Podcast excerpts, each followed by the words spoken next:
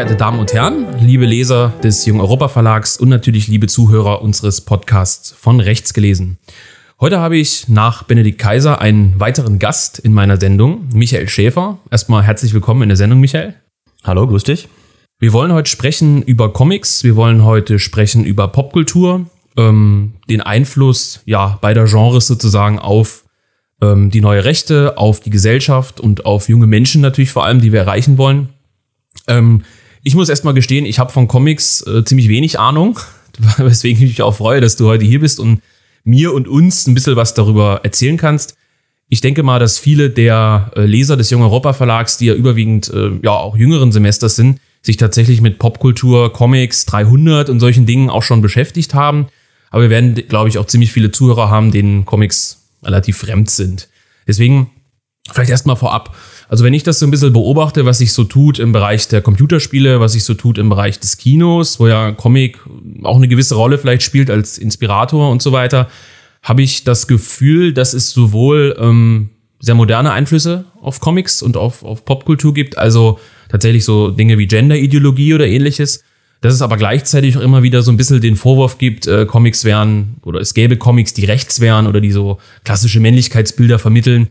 Ähm, vielleicht können wir mit dieser Debatte so ein bisschen einsteigen. Genau. Ähm, ja, und du kannst ein bisschen was über, ja, weiß nicht, die aktuelle Entwicklung bei Comics oder so erzählen? Also ja, also grundsätzlich ist es ja erstmal so, Comics äh, unterliegen immer zwei Vorwürfen. Also einmal ist es so, ähm, wird gesagt, ja, Comics sind Kinderkram, äh, ja, wozu braucht man das überhaupt? Und der andere Vorwurf gleichzeitig ist der, ähm, ja, Comics verderben die Jugend. Also es war ja so, dass bis in die 50er hinein noch äh, die katholische Kirche Aktionen gestartet hat und so äh, so kleine Comic-Verbrennungen durchgeführt hat. Also da konntest du, äh, äh, oder die Eltern haben da meistens die Comics eingesammelt, haben die dann in die Kirche geschleppt und dann haben die die öffentlich verbrannt. Da gibt's heute noch so Zeitungsausschnitte und so. In unserer Comic-Szene ist das natürlich so ein sehr äh, ja, äh, meistgelesenes Thema, weil das natürlich Zeiten waren, wo Comics gesellschaftlich einen ganz anderen Stand hatten.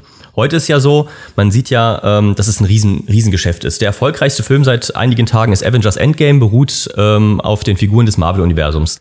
Mit Comics werden, äh, also mit Comics vielleicht nicht, aber mit dem ganzen drumherum, dem Merchandise, den Filmen werden mittlerweile Milliarden gemacht.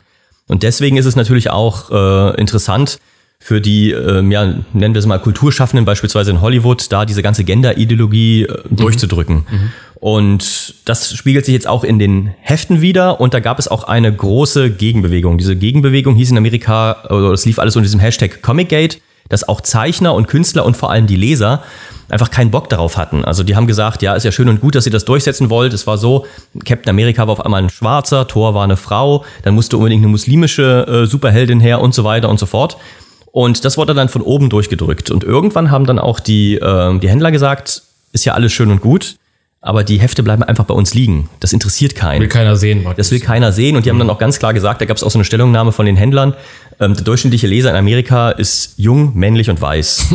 und das sollte man halt auch vielleicht mal berücksichtigen. Und dann gab es so, so eine, ähm, so eine Rolle rückwärts bei Marvel.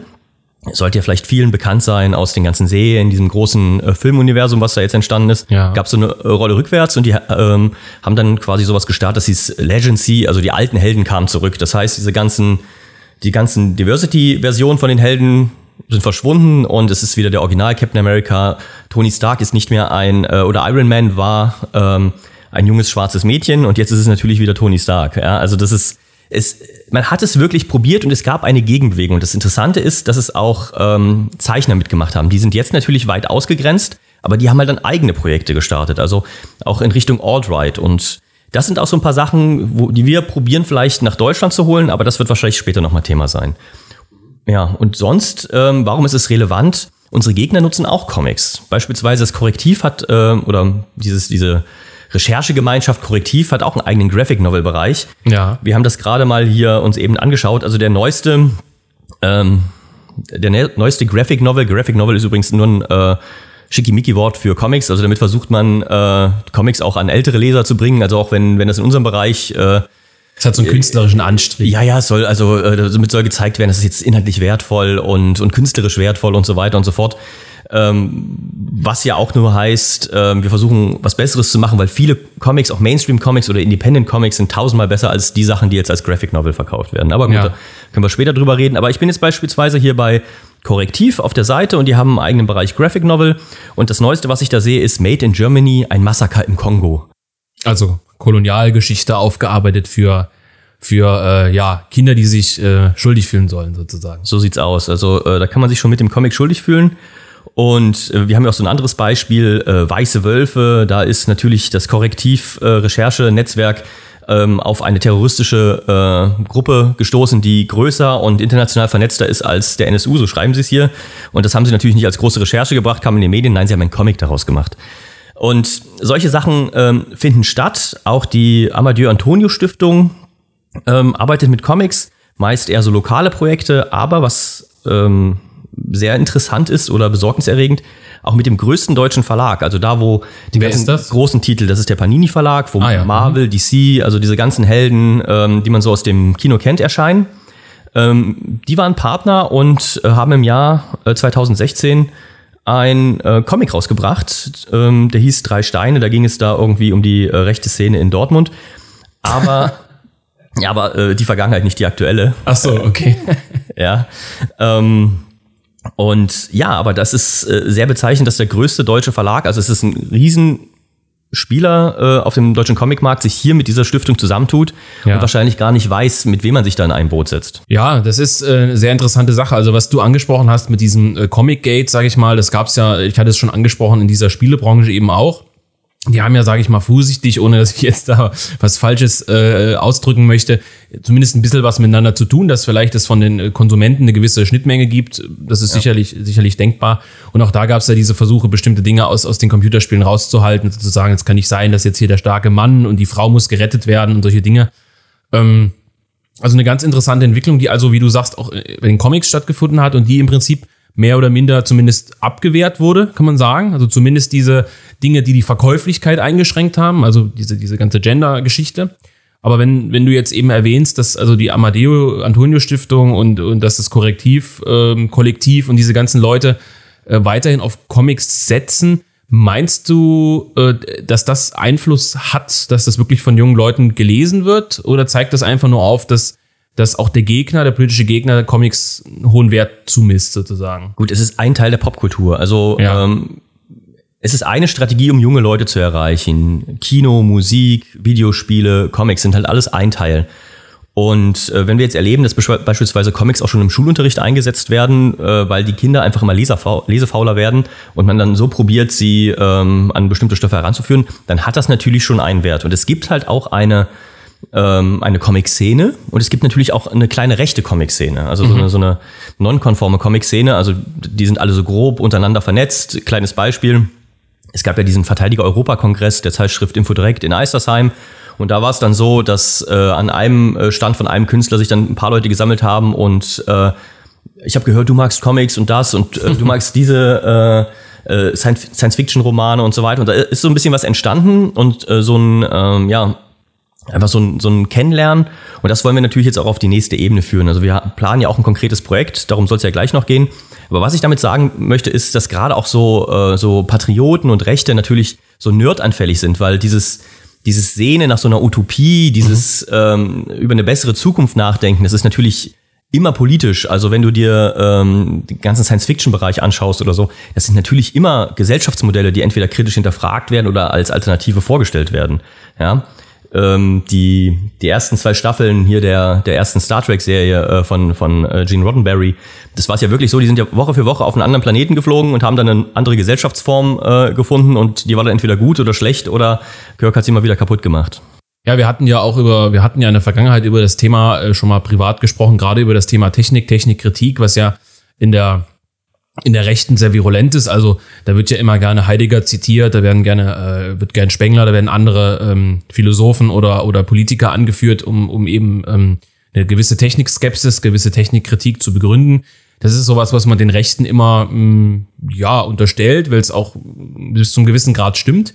Aber du sagst jetzt eben, ähm, es gibt auch viele junge Rechte, glaube ich, vor allem, die sich so ein bisschen nach Utopie sehen. Also Utopie so verstanden nach, wie du sagst, ein Gesellschaftsmodell, das man anstrebt und dem man möglich, möglichst nahe kommen möchte. Und ähm, also du meinst, in, in vielen Comics und auch äh, Sci-Fi-Serien und ähnlichen ähm, werden A, Dinge transportiert, die in der Zukunft tatsächlich umgesetzt wurden oder zumindest teilweise umgesetzt wurden. Und es werden auch ähm, ja, Dinge sozusagen kritisch hinterfragt einfach. Ja, na klar. Also ähm, gerade Science Fiction ist ja wirklich die Möglichkeit, eine neue Gesellschaftsform zu beschreiben und wäre auch für uns eine Möglichkeit, über bestimmte Sachen nachzudenken. Also gerade das Thema Technik, Kritik. Ich nehme da ja einen anderen Standpunkt ein, weil gerade diese Entwicklung der Technologie und dieser gesellschaftliche Umbruch, die wir ja noch gar nicht richtig auf dem Schirm haben, der jetzt kommen wird, durch die ganze Digitalisierung und ähm, das neue Arbeiten, bietet ja auch unglaubliche Möglichkeiten. Also ähm, es ist ja nicht gesagt, dass wir ähm, für immer in Deutschland äh, dieselbe Einwohnerzahl haben müssen. Durch technologischen Fortschritt ähm, sind wir nicht auf, auf Millionen von, von Hilfsarbeitern angewiesen, die aus den arabischen äh, Ländern da ungebildet meistens hier nach Europa kommen. Und es wird uns ja immer so verkauft, dass wir ohne ähm, eine halbe Million Zuwanderung im Jahr in Deutschland nicht überstehen können. Also das kann durch Technologie viel leichter aufgefangen werden. Auch der demografische Wandel kann vielleicht durch Technologie besser aufgefangen werden. Auch die Produktivität äh, in den Unternehmen. Das heißt, wir haben inhaltlich dann eine ganz große offene Flanke und gerade so Science-Fiction, Comics, wo man auch viel mit Sachen spielen kann, wo, wo man einfach mal eine Geschichte hat und ähm, dann darüber nachdenken kann, ist das, ähm, ist das vielleicht ein Ansatz oder, oder so, ähm, sind natürlich Möglichkeiten, um, äh, um über die Zukunft nachzudenken. Ich will mal zwei Beispiele äh, geben. Ähm, beispielsweise kommen wir mal zu einem Klassiker zurück, wie eben hier Star Trek, die erste Serie aus den 60ern. Ähm, da war es so, dass das Beam ist zum Beispiel daraus entstanden, dass es einfach zu teuer war. Die hätten dieses, dieses ähm, Modell des Schiffes äh, nicht jedes Mal landen können. Also mussten die sich irgendwas überlegen. ja. ja. Und so haben die einfach gesagt, ja gut, wir beamen runter. Hat sich das ausgedacht. Und heute ist es so, dass man über, über solche Technologien nachdenkt und das äh, probiert oder den, äh, der Kommunikator, dieses, dieses, äh, was wir heute als Klapphandy kennen, was heute bei uns auch schon wieder, äh, schon wieder out ist und schon wieder überholt ist, mhm. ähm, dieser Kommunikator, den, den man mit rumschleppen kann, ähm, das sind alles so Sachen, ähm, wo auch ähm, ja, Forscher sagen, wir waren, wurden durch Popkultur ähm, auf die Ideen gebracht, in diese Richtung zu forschen. Und dasselbe müssen wir natürlich auf gesellschaftlicher Ebene bringen. Es gibt unglaublich viele äh, Serien, ähm, die zeigen, wie auch andere Gesellschaftsformen aussehen können. Was mir gerade spontan einfällt und was, ähm, was gerade äh, im Mainstream ist, äh, beispielsweise The Expanse, ähm, das ist eine Serie, da geht es, es spielt in der Zukunft und da ist äh, die Erde ein Block, dann ist der Mars ein eigener Block und dann ähm, äh, der Gürtel, also das ist, das sind so die, äh, die Gebiete außerhalb, verkürzt gesagt. Und da ist es so, das sind drei verschiedene Gesellschaftsformen, die aufeinander äh, prallen und so, so wie einen kalten Krieg gegeneinander führen. Und da ist äh, die Erde halt so, wie wir sie kennen, so von Konzernen und was ich geleitet. Der Mars versucht immer zu überleben und unabhängig zu werden, ist so äh, leicht totalitär wird er dargestellt. Aha. Aber da kämpfen ähm, die, also alle Leute glauben an eine Idee, wollen diesen, diesen, äh, diese Heimat sich schaffen, also wollen diesen, diesen Mars urban machen. Und die Gürtler sind immer die, die ausgebeutet werden von allen Seiten. Und die äh, proben dann den Aufstand und so weiter und so fort. Und dann kommt natürlich noch äh, was von außen dazu. Und ja, es ist, ähm, da spielt man halt auch mit Gesellschaftsformen. Und sowas gibt es sehr, sehr oft. Und wenn man beim Thema Technik ist, ähm, kann man natürlich auch nicht ohne, ähm, ohne Asimov leben, der unglaublich viele Sachen schon durchdacht hat, wie uns Technik beeinflusst, wie uns Technik ganz ähm, direkt beeinflusst oder auch, äh, auch indirekt oder was passieren könnte mit künstlichen Intelligenzen. Und da reden wir über Sachen, die in den 40er Jahren geschrieben wurden. Also es ist unglaublich viel da, bloß wir als Rechte haben es noch nicht auf dem Schirm. Oder es ist so, ähm, als, als rechte Patrioten, dann ähm, geht man lieber damit hausieren, dass man das neueste Buch vom Jungen Europa Verlag gele gelesen hat, aber verschweigt vielleicht in der Diskussion, dass man äh, die gesammelten Werke der Robotergeschichten von Asimov ähm, in derselben Zeit gelesen hat. Ja, also das ist, ist eine ganz interessante Geschichte. Also du meinst sozusagen, ähm, also erstmal die, diese, diese Gesellschaftsfragen sind ja Dinge, die sind erstmal in der Hinsicht unpolitisch und auch die Technikfrage, als dass das ja sowohl von Linken, von Rechten, äh, von Leuten, die sich vielleicht gar nicht als politisch verstehen, genutzt wird. Also die Möglichkeit, sozusagen Gesellschaften und auch technische Dinge zu erdenken, ähm, steht erstmal jedem offen. Ähm, jetzt ist ja die Frage, auf die wir auch so ein bisschen hinaus wollen, Comics und die Rechte oder Comics und die neue Rechte meinetwegen auch. Und da hast du ja das im Prinzip jetzt schon, schon angeschnitten, dass es vielleicht innerhalb der Rechten einfach noch nicht so orvog ist äh, oder, oder, oder so, ja, einfach, wie du sagst, dass man sagt, ich habe jetzt beim Antaios Verlag was gekauft, oh, ich lese gerade irgendwas von Nietzsche oder was. Dabei liegt vielleicht im Nietzsche-Buch irgendein Comic drin, ja, so mhm. als, als Tarnung oder sowas. Ähm, dass man Comics eben immer noch so ein bisschen als so Kinderkram abtut und eben sagt, naja, äh, du, du hast jetzt einen Schrank voller Comics, ich habe halt einen Schrank voller Bücher so in die Richtung, ne? Kann, kann man das sicherlich immer noch feststellen. Also, dass da die Rechte immer noch relativ konservativ ist. was das Thema Popkultur anbetrifft, also auch Film und ähnliches. Ähm, dabei gibt's ja, und da nenne ich jetzt natürlich gleich als, als Unwissender das peinlichste Beispiel 300, klar, mhm. äh, ist im Prinzip das, was, äh, was ja auch immer wieder mehr oder minder als Inspirator der Identitären genannt wird oder worauf sie sich zumindest selbst ziemlich stark berufen. Ja wenn man die Identitären jetzt einfach mal als äh, so eine Art ähm, Aushängeschild oder jugendliches Aushängeschild der neuen Rechten betrachten will, ähm, hat also innerhalb dieser Bewegung so eine, ähm, ja, so eine Annahme der Popkultur in gewisser Weise stattgefunden. Zumindest ein Stück weit, kann man sagen. Ähm, sowas wie 300 ist ja was, was, was jetzt von vielen gesellschaftlich sofort kritisiert werden würde. Auch der Film wurde ja kritisiert durchaus, weil er so gewalttätig und so weiter ist. Was, was gibt's denn zu, zu, zu 300, zu Batman, zu solchen Dingen zu sagen? Ist das tatsächlich rechts oder ähm, kann das von der Rechten genutzt werden? Wie, wie würdest du das einschätzen? Also das ist ja sehr interessant. Ähm, hinter einem der wichtigsten Werke, äh, gerade so aus diesem Batman-Mythos, und hinter 300 ähm, steckt ja ein Mann, das ist beispielsweise, oder das ist Frank Miller. Ja. Ähm, und der spielt auch ein bisschen mit diesem Ruf des, des Konservativen, des Waffenfreunds, des, diesen, dieses US-Rechten. War der Bush oder, oder Trump-Unterstützer oder sowas? Oder liege ich da falsch? Das weiß ich jetzt nicht. Äh, der ja. hat ständig was raus, aber ja. ist jetzt auch gerade ähm, wieder auf der San Diego Comic Con gewesen, die jetzt gerade gelaufen ist und aber trotzdem komplett akzeptiert und so. Also er spielt, glaube ich, auch ein bisschen mit diesem ähm, hm. ja mit diesem Klischee. Also der ist ja nicht nur Comic-Autor äh, und Zeichner, der hat beispielsweise auch ähm, das Drehbuch für den zweiten Robocop. Film äh, gespielt, hat auch eine ganz kleine Rolle drin für die, äh, für die Nerds, die so auf Easter Eggs stehen. Ähm, ja, und hat verschiedene Sachen gemacht, beispielsweise 300. Ähm, und die Geschichte, die Batman-Geschichte, ähm, ist eine aus den 80ern. Die Zeit der Comics, das muss man mal kurz erklären, teilt man in so verschiedene äh, Zeitabläufe ein. Also da gibt's ja. ähm, die Golden Age, das ist damals der Zweite Weltkrieg, Silver Age, Bronze Age. Und dann gibt's so die, äh, diese Modern Age, auch Dark Age genannt. Das ist so für die Comic-Nerds, die wissen, was ich meine. Also das ist so die Zeit ab den 80ern, wo Comics düster und ernster geworden sind. Mhm. Da hat Weniger er, kindlich sozusagen. Genau, da hat, äh, da gibt's zwei Comics, ähm, die auch viele kennen, ähm, die so ja der Startpunkt für diesen für diese für diese Dark Age war. Das ist einmal Watchmen mhm. von Alan Moore, wir auch gleich noch drüber reden und äh, natürlich Batman, ähm, die Rückkehr des dunklen Ritters heißt das. Und das ist so ein, äh, spielt in der Zukunft und da sieht man so einen alten, gebrochenen Bruce Wayne. Äh, die Stadt Gotham City ist noch korrupter geworden, ähm, noch mehr am Ende und ist dabei, so von, von den kriminellen Horden überrannt zu werden.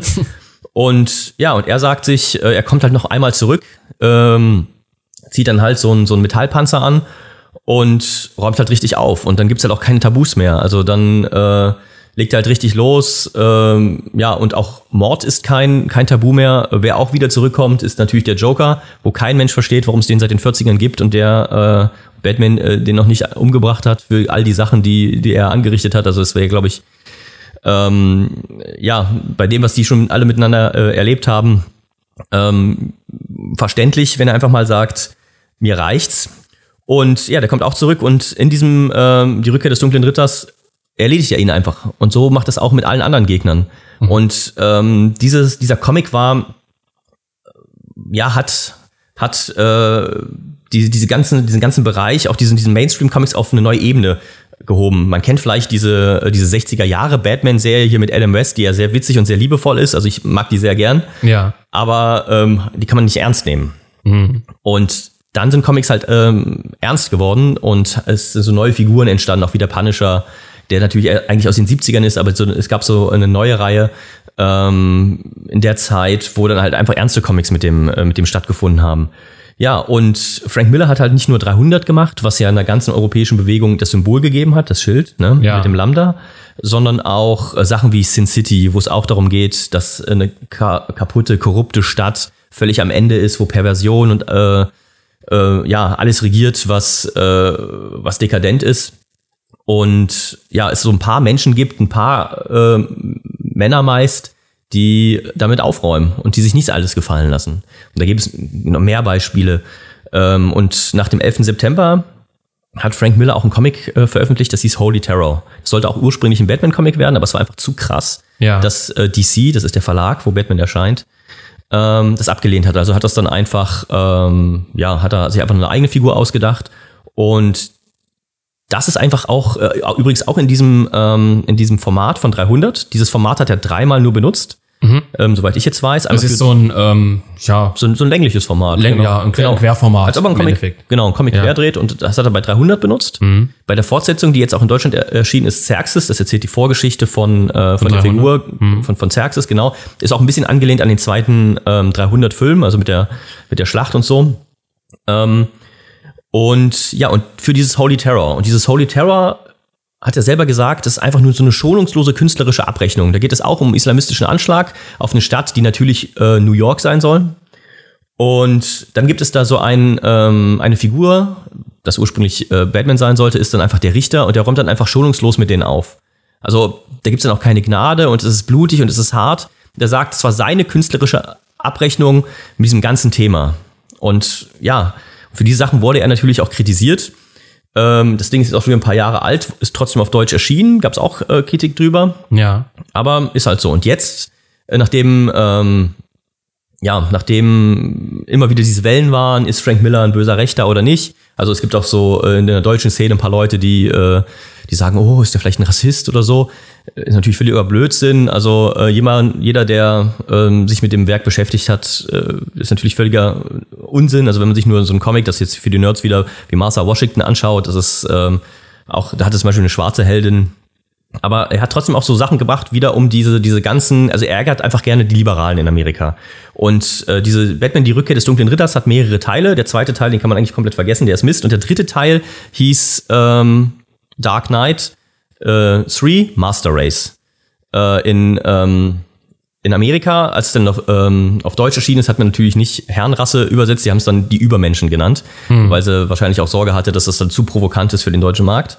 Aber da geht es auch darum, ähm, also konkret darum, um mir mal ein bisschen zu spoilern, geht es darum, dass ähm, Kryptonia äh, unsere Welt überfluten und man sich dagegen wehren muss, also gegen so eine äh, ähm, gegen eine Art Einwanderer. Nee, nee, das sind, das sind eher so Übermenschen, also Aha. die haben ja dann auch diese Superkräfte und so, die sind ja. halt allen überlegen.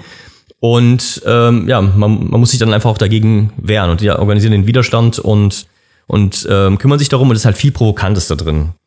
Und gerade dieser Frank Miller und viele andere Comicschöpfer bieten auch sehr, sehr viele Anknüpfungspunkte, um zur ursprünglichen Frage zurückzukehren ähm, wo man halt wirklich Helden hat, die noch Männer sind oder auch Frauen, die noch Frauen sein dürfen, ja.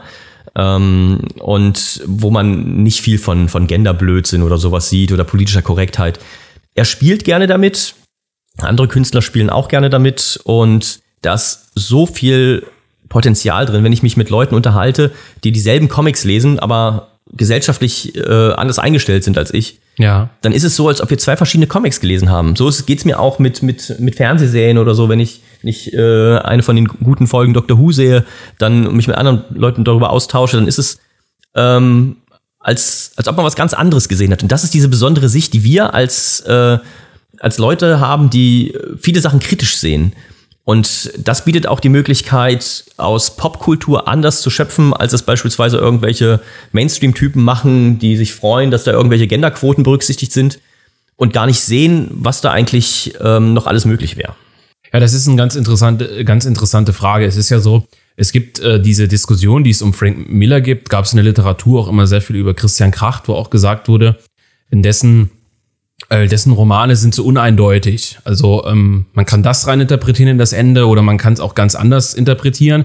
Und äh, Kracht selber hat sich dazu eigentlich nie groß geäußert. Also der spielt natürlich auch damit, zu sagen, okay, einige sagen, okay, der ist irgendwie rechts, äh, weil das Ende ist total faschistisch und, und am Ende, was weiß ich, äh, geht der Held auf im Arbeitslager, wie in einem Buch beispielsweise, und findet seine Bestimmung im Kollektiv sozusagen. Ähm, aber er, der hat auch so einen Nimbus um sich aufgebaut. Und bei Frank Miller ist es zwar vielleicht nicht eins zu eins vergleichbar, aber auch hier gibt es ja diese Unterstellung, wie du gesagt hast. Und ganz interessant ist eigentlich die Tatsache, dass der Frank Miller ja kein Einzelgänger ist, in der Hinsicht Einzelgänger, dass er der Einzige ist, der solche vermeintlich rechten Comics oder, oder äh, eben Comics äh, und Geschichten schreibt, die man so interpretieren kann. Das hast du ja so ein bisschen auch schon rausgestellt. Ähm, das heißt, es ist jetzt nicht ein, ein Verwirrter sozusagen, der, der irgendwie seine eigene Meinung vertritt, sondern es gibt tatsächlich viele Comics und auch, auch gute und auch äh, gut verkaufte Comics, die solche Gesellschaftsbilder transportieren. Und äh, in sowas wie Sin City oder Watchmen, das ist ja durchaus sehr komplex. Also kann man sagen, das, das beinhaltet eben eine, eine sehr ausgefeilte Kulturkritik. Manche würden vielleicht sagen, nö, das ist einfach nur Unterhaltung, das Ja. ist einfach nur eine super Story. Äh, aber ich würde schon behaupten, zumindest möchte ich das gerne glauben, dass da schon mehr hintersteckt als einfach nur ein Verkaufsargument.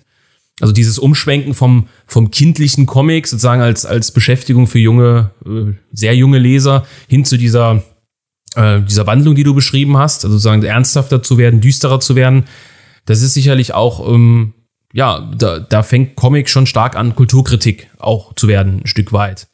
Und äh, ich glaube, das ist für viele Rechte auch einfach interessant. Was wird da aufgebaut? Wie wird was kritisiert? Was werden für Figuren dargestellt? Und wenn ich jetzt zum Beispiel an sowas wie Daredevil denke oder an Punisher, den du schon genannt hast, ich meine, Punisher, äh, ich weiß nicht, ob du die Netflix-Serie empfehlen würdest, äh, als, als Leser auch der Comics, er legt ja praktisch gnadenlos einfach jeden um.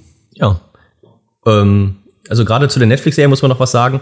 Die war ja dann bei den ähm, Rechten in Amerika so beliebt, auch bei der Alt-Right, hat, die haben das so abgefeiert, dass sie dann in der zweiten Staffel ähm, auch so einen Alt-Right-Bösewicht äh, extra eingeführt haben, ähm, weil denen das zu gruselig war da bei Netflix, dass äh, das in so bestimmten Kreisen so gut ankommt. Aber das, auch der Punisher, also die Hintergrundgeschichte ist ja die, ähm, ehemaliger Elitesoldat, ähm, kommt nach New York, zurück mit seiner Familie, ist im Park, äh, die wer, äh, werden Zeuge einer, äh, einer Ma- Mafia-Hinrichtung und äh, die Verbrecher äh, legen dann halt die Frau und die zwei Kinder um. Und er beginnt dann so einen nicht enden wollenden Krieg gegen das äh, Verbrechen und gegen die Verbrecher und sagt auch ganz klar, da kann es nur eine Strafe geben, da äh, hilft kein Gefängnis, äh, er legt die halt einfach alle um. Und das ist ja dieselbe Kritik wie, äh, wie auch Batman, bloß dass der halt diese Grenze hat, dass er nicht tötet, dass das System so krankt, dass es halt Personen braucht, die sich über das System hinwegsetzen. Vigilanten, ja. Und das ist ja auch der Grundgedanke von allen Superhelden-Comics. Also ähm, es gibt Menschen, entweder haben die Superkräfte oder was weiß ich, sind mutiert oder so, aber es gibt immer ein Problem, mit dem die Gesellschaft nicht fertig wird. Und da kommt dann halt der Held oder Anti-Held, äh, wie gerade im Fall von Punisher und auch Daredevil, Ghost Rider, Judge Dredd und so weiter. Da gibt es ja sehr, sehr viele ähm, Figuren. Und das ist natürlich schon eine grundlegende Kritik, die im Raum steht, obwohl sie ja so erfolgreich ist. Also wenn man auch die Batman-Filme von, von Nolan sieht, die drei, äh, die sind ja unglaublich erfolgreich gewesen Ja. und haben immer auch alles ähm, angesprochen. Also auch gerade diese, gerade diese Themen. Und der dritte Nolan-Film, ähm, auch ja mit der Situation, wo dann äh, Gotham übernommen wird und dann diese Figur Bane quasi so zur, zur Revolution aus, äh, aufruft und, und, und sagt, äh, wir nehmen uns jetzt, nehmen den Reichen jetzt alles und die werden jetzt verurteilt und wir sind jetzt das Volk, was natürlich auch nur eine, ähm, eine Falle war und, und nur dazu da war, die, äh, die abzulenken, ist das ja unglaublich viel drin, wo wir auch viel nehmen können. Wenn wir mal vielleicht von Comics weggehen oder so, ähm, ein Film, der ja gerade vielleicht für meine Generation, ich bin jetzt ein ähm, junger Mitdreißiger, entscheidend war, war ja Fight Club. Ja. Der übrigens auch eine Fortsetzung, Fight Club 2 in den Comics gefunden hat. Ähm, Gibt es auf Deutsch in zwei Bänden. Ähm, und ähm, wenn wir diskutiert haben, habe ich ja oft gesagt, äh, Tyler Durden hat mehr Rechte produziert als Ernst Jünger. Ja. Ja, also es ist, es war einfach so eine Zeit. Ähm, und das wurde, der Film wurde auch völlig unterschiedlich gesehen. Wenn, wenn Linke den geschaut haben, die gesagt, ja, das ist genau das, was wir wollen. Und wenn Rechte den geschaut haben, haben die gesagt, ja, das ist genau das, was wir wollen. Also dieses, ähm, er spricht aus, was, äh, was wir denken, dass wir eine Generation sind, der so der, äh, der große Auftrag fehlt. Wir sind so in diesem ganzen Konsum, schwimmen wir rum und wissen nicht richtig, äh, was mit uns anzufangen. Und das beeindruckt einen schon. Und um wieder die Brücke zu den Comics zu schlagen, ich habe oft das Gefühl, wenn ich so Sachen lese, es ist erstmal schön, auch was anderes zu lesen, als, ähm, als nur äh, politische Sachbücher und so. Und das kombiniert sich dann. Dann sehe ich auch oft, ah, ähm, da stellt sich ähm, so eine gesellschaftliche Frage und ähm, da ist was Neues drin und daraus könnte man was machen. Und das muss man natürlich wieder einfließen lassen in, ähm, in, in, den, in den politischen Bereich. Also deswegen wäre es ja interessant, haben wir ja auch beispielsweise mal drüber gesprochen, so, so einen, ähm, so einen ähm, popkulturellen Kurzgeschichtenwettbewerb oder Ja. irgend sowas, dass die Leute mal sagen können, wir sind jetzt mal wirklich, wir sind jetzt mal Nerds und, und, und arbeiten und zeigen so unsere Sicht der Dinge auf diesen ganzen äh, popkulturellen Bereich und vielleicht entsteht da was richtig Wertvolles und, und wir finden da ganz neue Talente. Ähm, das Wichtigste hier auch heute ja für mich ist ja so eine Lanze zu brechen für diesen ganzen popkulturellen Bereich, ähm, um zu zeigen, dass es auch wertvoll ist. Und wenn wir uns mal ganz praktisch die Wahlergebnisse anschauen, dann ist es ja sehr schön und gut, dass die AfD deutschlandweit äh, so und so viel Prozente bekommt. Aber äh, im Gegensatz äh, zu anderen ähm, rechten Parteien früher ist es so, dass sie bei den jungen Leuten massiv eingebrochen ist. Ja, ja, absolut. Und weil die Jugend halt auch hart bearbeitet wird. Die wird durch Filme bearbeitet, Musik, allem drum und dran und halt auch durch Comics, ähm, Popkultur, alles drum und dran. Das wäre jetzt auch so eine anschließende These von mir gewesen, dass also das, Zeitalter der politischen Konfrontation in der Hinsicht zumindest vorbei ist oder zu Ende geht, dass man jetzt eben äh, zwei feste Lager hat. Man hat, ein, man hat ein linkes Lager, man hat ein rechtes Lager, wenn man das jetzt einfach mal ganz pauschal darstellen will.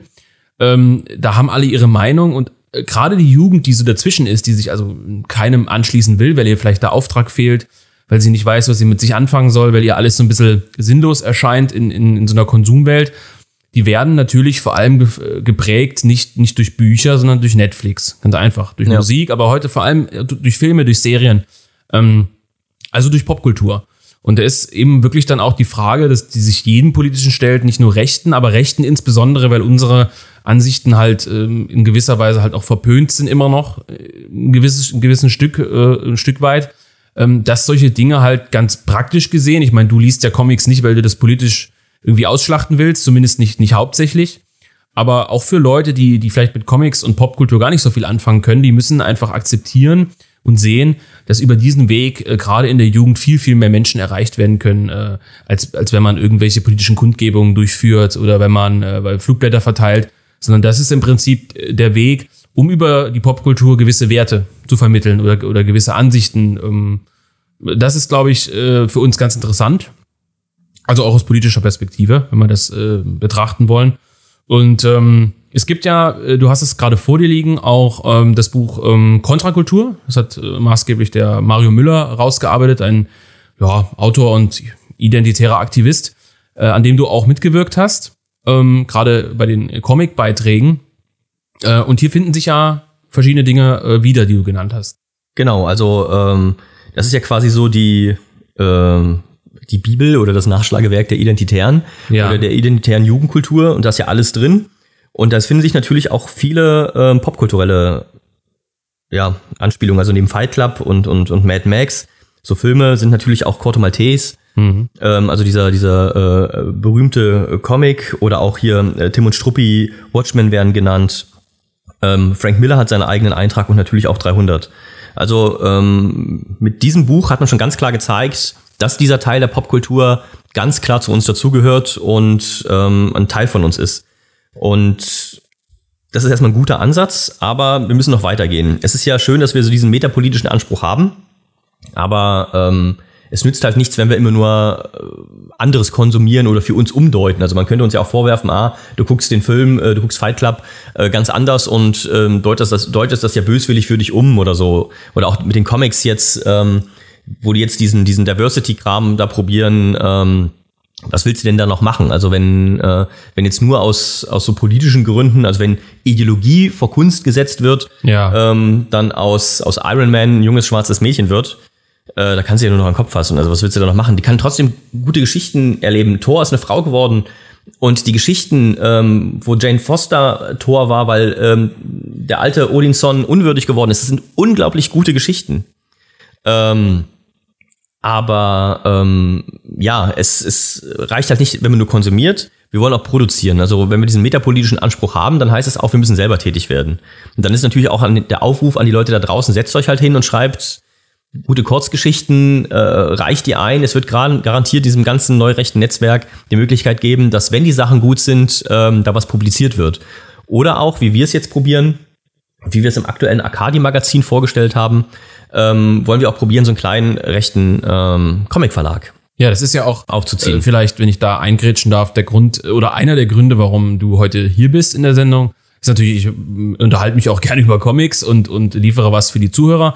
Aber es hat ja auch äh, einen konkreten Zweck, nämlich tatsächlich, äh, du bist ja einer der Köpfe, einer der Initiatoren dieses neuen Projekts. Und ähm, dem soll natürlich auch äh, eine, eine Bühne gewisserweise geboten werden. Ähm, deswegen äh, schöne Überleitung. Äh, ich habe dich schön unterbrochen, aber du kannst vielleicht jetzt über das Projekt auf jeden Fall auch was, ein bisschen was erzählen. Genau. Also ähm, hinter dem Projekt stehen ähm, das Arcadi-Magazin, in dem ja schon ähm, in den letzten Ausgaben sehr, sehr viel Popkultur bearbeitet wird. Also es ist ja immer so, dass, dass Videospiele vorgestellt werden, Comics vorgestellt werden, über die Szene geredet wird. Also das ist ja auch schon einmalig, dass dieses Jugendmagazin äh, diesen ganzen popkulturellen Bereich probiert abzudecken und vor allem auch eigene Comics drin sind. Also ähm, wissen viele wahrscheinlich gar nicht und dass es auch jetzt schon diesen produzierenden Bereich gibt. Genau, und in der Ausgabe ähm, 1 2019 haben wir auch ein, äh, ja, unser Projekt vorgestellt. Das heißt, ähm, dass wir ganz konkret jetzt schon an einem Heft sitzen.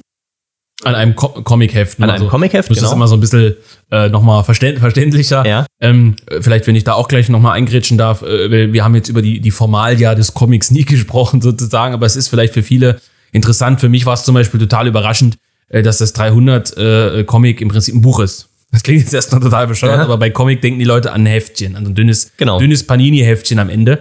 Äh, und äh, das 300 ist ein dickes Buch am Ende, kann ja. man so sagen. Ähm, deswegen vielleicht nochmal ganz kurz zur Formalia. Ihr arbeitet in einem Heft, heißt ähm, an, einem, an was Dickem, an was Kleinem, an einem Start. Also wie, wie kann ich mir das vorstellen? Genau, also es wird, äh, das wird ein äh, Heft sein ähm, mit, mit drei Geschichten. Also es wird wirklich, wie man es kennt, auch in es wird auch dieses, äh, dieses Comic-Heft-Format haben. Mhm. Also das dasselbe Format haben, wie äh, wenn du jetzt in, in Kiosk gehst und dir einen äh, Batman oder Spider-Man-Comic kaufst. Genau dasselbe Format wird es, äh, wird es haben.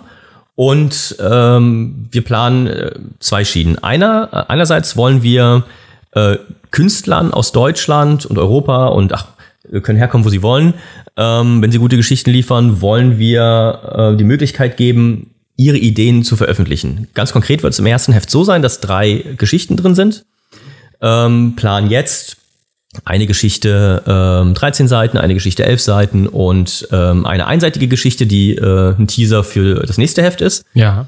Und wir wollen jetzt erstmal in Vorleistung gehen und haben auch schon allein, weil wir das Projekt gestartet haben, in alle Richtungen unsere Fühler ausgesteckt und mitbekommen, dass es sehr, sehr viele Leute gibt, die auch schon so künstlerisch tätig sind, aber einfach keine äh, Möglichkeit haben, das zu veröffentlichen. Ja.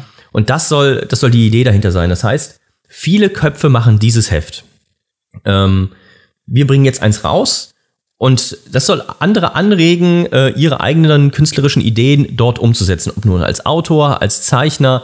Ähm, du kannst auch gerne eine einseitige Kurzgeschichte ähm, in diesem Heft veröffentlichen, wenn du möchtest.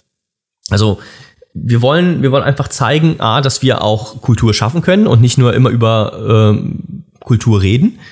Und ja, wir wollen auch diesem, diesem ganzen Nerd-Bereich äh, so einen Anlaufpunkt bieten. Ja, ähm, es ist schön und gut, dass sich so Einzelpersonen kennen und auch austauschen und hast du schon den Roman gelesen und kennst du schon das Heft und so. Das ist super. Das freut mich auch total, dass, ähm, dass sich da viele Leute gefunden haben.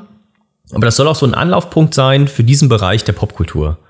Ja, und ähm, dahinter stehen, wie gesagt, das Akadi-Magazin, auch ähm, das Bürgernetzwerk 1%, die dann äh, unterstützen werden. Wir werden wahrscheinlich auch eine Geldsammelgeschichte starten. Da bin ich auch mal gespannt, ob das ähm, den rechten Bereich interessiert oder ob wir da dann am Ende mit leeren Taschen dastehen und, und äh, was weiß ich.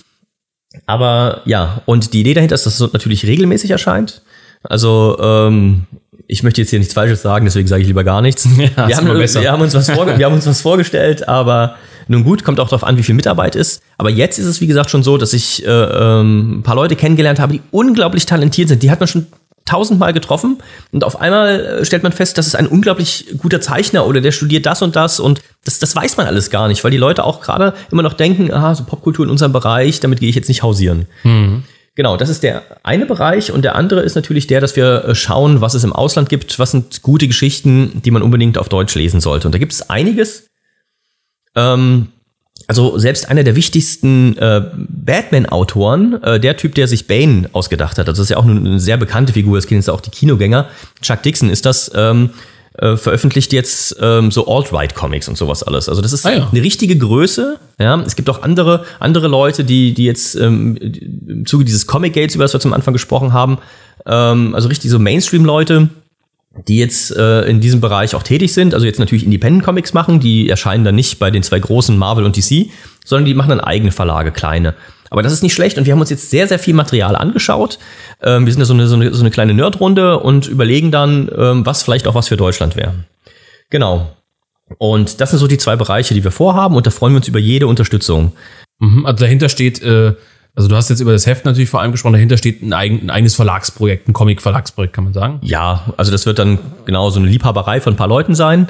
Ähm, aber in die Richtung soll es Aber gehen. es gibt als Projekt eine zentrale Anlaufstelle sozusagen. Ja, genau. Auch die Leute, die uns jetzt direkt ansprechen wollen, ähm, können uns auch eine E-Mail schreiben. Äh, 1% hat da was eingerichtet, das heißt comic at 1%.de. Ähm, wer mitarbeiten möchte, wer Interesse an dem äh, Projekt hat, wer das jetzt hier hört, kann sich gerne melden. Gerne auch in die Kommentare, Twitter, Facebook, weil du wirst das sicherlich, sicherlich anschauen, wer da was schreibt. Dementsprechend kann man da auch Kontakt suchen Genau. zu euch, zu dir. Ähm, ja, ist sehr interessant und vielleicht, wenn ich so ein bisschen spoilern darf, ihr habt ja auch ein, zwei äh, Zeichner dabei, die durchaus bekannter sind. Deren Ja. Namen wir selbstverständlich jetzt hier nicht nennen, aber die schon ähm, ein bisschen was auf dem Kerbholz haben, was Prominentes sozusagen. Ähm, weil ich würde mir jetzt als Zuhörer natürlich die Frage stellen, ah, die haben schöne Absichten, aber wer soll das alles zeichnen? Da muss, das kann ja nicht so, so hingeschissen sein, auf Deutsch gesagt, sondern das muss irgendwas, irgendwas Anständiges mit, mit, mit gutem Standard sein. Und das wird's dann auch. Genau, wer da schon mal reinschauen möchte, der kauft sich einfach das Agahadi-Magazin ähm, Nummer 1 2019. Da haben wir schon zwei Beispielseiten ähm, veröffentlicht, also eine fertige Seite und eine Seite ähm, also aus diesem Skizzenbereich, wenn wir das vorbereiten. Genau, und da kann man sich anschauen, in welche äh, Richtung das künstlerisch gehen soll. Ja, und da wäre da wär jetzt für mich noch äh, wichtig zu sagen, beziehungsweise zu erwähnen, dass es ja, äh, bei, bei den Rechten wird ja immer unterstellt, alles, was sie tun, ist im Prinzip nur, um politischen Einfluss zu nehmen. Ne? Ja. Also klar, wir machen Musik, die, die interessieren sich gar nicht für Musik, die hassen Musik, Ja, ja. Die, die wollen über die Musik junge Menschen äh, greifen und so. Wir haben über das Thema ja schon gesprochen. Natürlich hat es auch eine politische Komponente. Bei uns, alles, was wir machen, hat irgendwo eine politische Komponente, aber äh, dieses Comic-Projekt ist ja schon auch in der Hinsicht ein Liebhaberprojekt, dass ihr jetzt ja nicht alle Comic lest, weil ihr denkt, das ist gerade total gut, um junge Leute zu erreichen, sondern weil da auch eine gewisse Leidenschaft natürlich für die Popkultur dahinter steckt. Heißt der Verlag, ähm, ja, der Verlag wird auch so ein gewisses Leidenschaftsprojekt, will ich nur sagen, weil bei Jung Europa ist es ja ähnlich. Das ist immer schön, wenn die Leute das auch wissen. Das ist jetzt nicht irgendwas, was gegründet und gepäppelt wird, um junge Leute zu erreichen, sondern da steht schon erstmal der Wunsch dahinter, wirklich auch eigene Comics zu machen. Genau, also wir wollen auch nicht irgendwie hier so, so ein Heft machen, wo dann so korrektivmäßig äh, die äh, politische Botschaft mit dem Holzhammer kommt, sondern wir wollen gute Geschichten erzählen. Ähm, wir wollen Comics machen, die wir auch gerne selber lesen würden, ja. Und wir wollen natürlich aber auch was liefern ähm, für die Leute. Und die Erfahrung haben wir gemacht, dass die Konsumenten, die Leser, ähm, nicht so linksliberal sind, wie, wie es, äh, wie sich die Mainstream-Verlage so äußern. Die müssen das aber auch wieder, also da weiß man auch, ähm, da ist natürlich viel auch so politische Korrektheit, die so vorgegeben ist. Ähm, und dass die Leser auch äh, Interesse an anderen Sachen haben. Und wir einfach Leuten was bieten wollen, die äh, Spaß an sowas haben und natürlich aber auch, ähm, hat man ja gemerkt, beispielsweise ähm, an diesem Geschichte für junge Menschen von der jungen Freiheit, wie gut sich das verkauft hat. Ja. Weil auch viele sagen, ich bin froh, dass es mal was geben kann äh, oder was gibt, was ich mal meinem, meinem Sohn, meinem Neffen oder meinem Enkel weitergeben kann. Und in die Richtung soll es auch gehen, dass ähm, ja auch ähm, gestandene äh, Patrioten sehen, ah, da tut sich was für junge Leute, ist das vielleicht interessant für mich, selbst wenn ich selber nicht lesen würde, bin ich Ja. froh, wenn mein, äh, mein Enkel das liest oder der Nachbarsjunge. Ja, das ist ganz interessant. Wir haben ja, wir haben ja jetzt eigentlich, muss man fairerweise sagen, auch, auch weil viele Zuhörer sicherlich nicht so tief drinstecken, ganz viel über so Mainstream-Sachen gesprochen. Ich meine, Ja. Batman kennt jeder irgendwo, die Filme kennt jeder. Ähm, jetzt sind wir ja mit, mit, mit dem eigenen Projekt so ein bisschen in den Independent-Bereich gerutscht und äh, das wollen wir nicht allzu sehr ausweiten, weil, wie gesagt, viele können sich vielleicht nicht so darunter vorstellen. Aber was mir schon noch mal wichtig wäre, ist, dass du mal ganz kurz vielleicht noch mal ausführst, wie groß eigentlich, äh, oder ich habe es jetzt schon verraten, aber wie groß diese Independent-Szene eigentlich ist. Weil die meisten denken jetzt, es gibt irgendwie drei, vier große Anbieter, sage ich jetzt mal, ja, Marvel, DC und vielleicht Panini oder irgendwen anders. Ja. Ähm, aber diese ganze popkulturelle Szene, gerade auch Comic, lebt ja schon von ganz vielen Mitmachern. Genau, also auch viel, also äh, zur Korrektur, also Marvel und DC erscheinen in Deutschland alles bei Panini. Die sind so, so, der, okay. die sind so der große Spieler auf dem Markt. Und deswegen nochmal ist es auch so gefährlich, dass sie sich mit solchen Leuten von der Amadeo Antonio Stiftung zusammentun, so ganz äh, ohne Kritik, ne? Ja. Genau, und sonst gibt es unglaublich viele kleine Verlage, ähm, die auch richtig gutes Material äh, machen. Hier im, in der Arcadi gab's mal äh, einen Artikel über diese, den Weißblech Verlag, die machen halt so spaßigen Comic-Trash, der aber auch äh, politisch ist. Die haben da so einen, so einen Superhelden, der heißt Captain Berlin, der kämpft dann gegen äh, in den 80ern gegen Kim Jong-un äh, und sowas alles oder äh, gegen äh, Captain aus der Ostzone und sowas alles. Da gibt's auch so spaßige Sachen.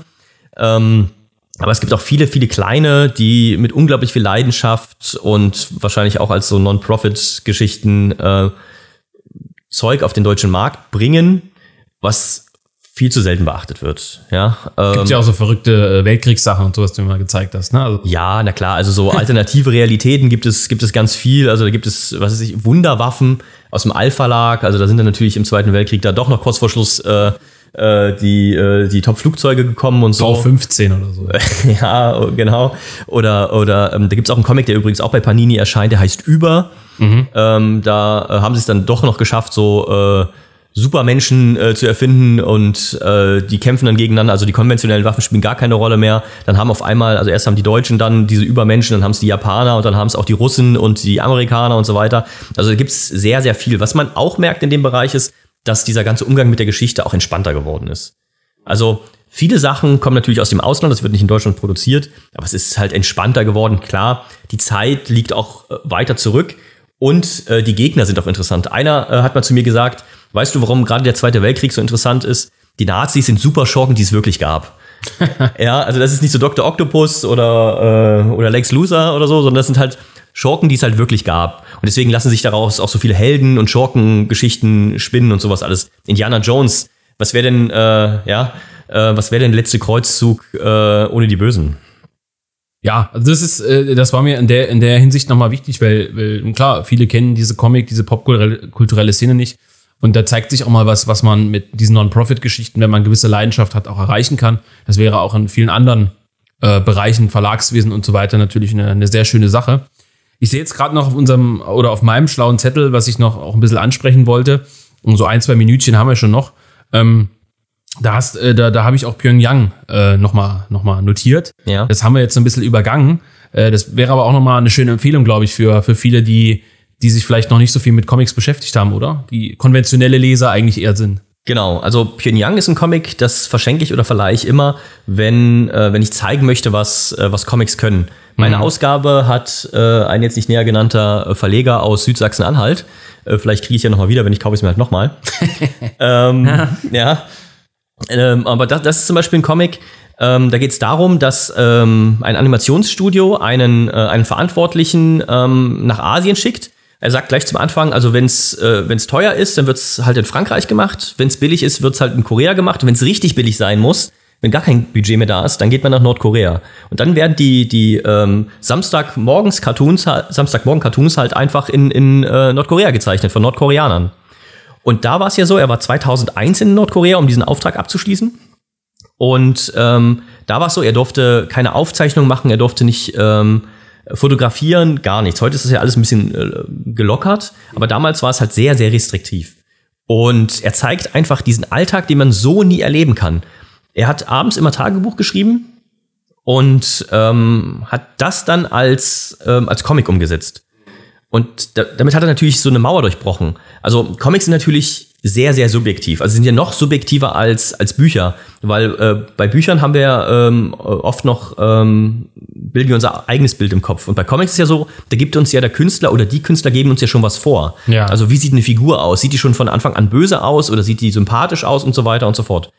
Und äh, mit diesem Pyongyang ist es so, er hat Einblick in diesen Alltag von Nordkorea äh, geliefert, der, äh, der nirgendwo auftaucht. Das, das findet man in keiner Dokumentation oder so, dass es da so ein abgeschottetes Viertel gibt, wo die NGOs drin sind, die dann wilde Partys feiern in einer, in einer dunklen Hauptstadt, weil nachts kein Strom da ist. Und ähm, gibt es da wilde Besäufnisse und, und Partys oder wie der Alltag der Menschen ähm, da ist, wie es ist, immer von, von Leuten begleitet zu sein, wie, ähm, wie man in einem Hotel lebt, wo es an manchen Tagen dann was Gutes zu essen gibt, weil eine ausländische Delegation da ist und sonst man ähm, ja äh, mit dem leben muss, was, was die Leute da haben. Das ist unglaublich interessant und das zeigt auch, was dieses äh, Medium Comic leisten kann.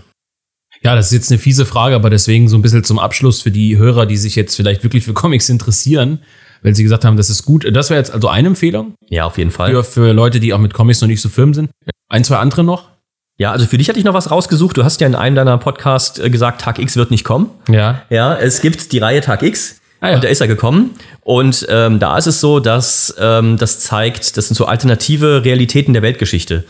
Ähm, also in einem war es so, dass dann die Russen zuerst auf dem, ähm, auf dem Mond waren oder ähm, dass Kennedy nicht ermordet worden, äh, sondern, äh, sondern Nixon. Und äh, in einer Version war es so, dass die ähm, Titanic nicht gesunken ist, sondern später gesunken ist, was dann über eine ganz komplexe Geschichte zu einer weltweiten kapitalistischen Diktatur geführt hat, weil dann einer überlebt hat und so weiter und so fort. Also sehr, sehr, äh, sehr, sehr wild auch manchmal.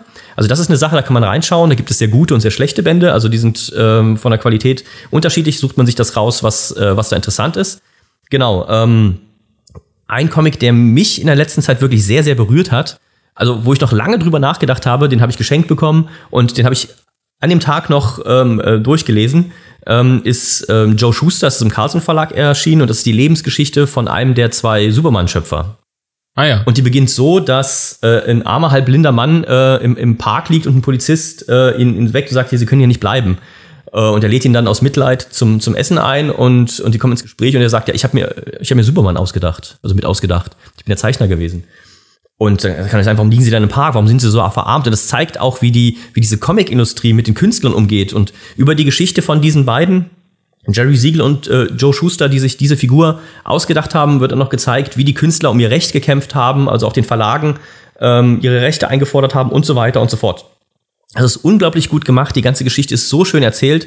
Ähm, auch die Figur Lois Lane, dass, äh, die daraus entstanden ist, dass der, dass der Autor äh, in, in eine Lois da verknallt war, irgendwann in den 40ern und heute ist eine Figur, die wir immer noch im Kino sehen. Also unglaublich viel liebevolle Details. Das hat mich wirklich sehr, sehr berührt. Und ich habe es hier äh, dir vorgeschlagen als Old But Good. Es gibt ein paar Serien, die sollte man sich mal angeschaut haben, gerade wenn man, ähm, wenn man also aus dem patriotischen Bereich kommt. Ähm, Beispiel ähm, Authority, das ist einfach mal die Frage gestellt, wenn es Superhelden wirklich gäbe, wie würden die sich verhalten? Also es ist ja, ist ja Quatsch. Äh, also übrigens kommt ja auch in Watchmen so ein bisschen, ein bisschen durch zumindest. Ja, ähm, also wie würden die sich wirklich verhalten? Und äh, das ist nicht so, dass die äh, irgendwelche Verbrecher äh, einfach immer wieder, äh, immer wieder ins Gefängnis äh, äh, stecken oder sperren, ähm, sondern die legen die halt einfach um. Also wenn es, wenn es das, die haben ja halt auch Superkräfte und solche Leute kann man nicht halten. Oder die äh, fliegen dann in irgendeinen so, so, so einen Staat, da gibt es dann halt so einen kleinen äh, Diktator, so einen Militärdiktator, der sein Volk unterdrückt, damit er gut leben kann. Und dann sagen die ja einfach ganz einfach, klar, dann nehmen die den mit ihren Kräften und setzen den einfach auf so einen, äh, auf so einen Platz, wo sich das Volk dann mit dem auseinandersetzen kann. Und der kommt da nicht heil raus. Ja? Und die merken einfach, dass die immer wieder nur für den Status quo gearbeitet haben. Also ähm, so wie es die ganzen anderen Helden machen. Die sperren Verbrecher weg, damit das System so laufen kann, wie es ist. Und denen reicht's irgendwann. Und die führen dann einfach den Staatsstreich durch und übernehmen äh, die Vereinigten Staaten von Amerika und äh, gehen dann, machen dann ganz andere Politik. Und dann äh, wehrt sich auch dieses, das System, also dieser Deep State, und äh, schickt dir halt andere Leute auf den Hals. Ähm, und, und, und es wird ganz genau gezeigt, wie, äh, wie unser kapitalistisches System funktioniert, wie die Machtelite funktioniert. Also das ist eine Sache, äh, die gibt es ähm, sehr günstig in, in Sammelbänden, diese Authority-Bände. Ähm, eine Partnerserie davon ist Planetary, alles geschrieben von Warren Ellis, einem meiner Lieblingsautoren. Ähm, ähm, ja, und in Planetary geht's, das ist wirklich eine, eine, Serie, da freut sich jeder Nerd. Da, in jedem Heft, ähm, jedes Heft ist auch ähm, außen anders gestaltet, also man findet immer einen, ähm, äh, ein anderes Cover. Und in, in jedem Heft geht es um eine Figur der Popkultur.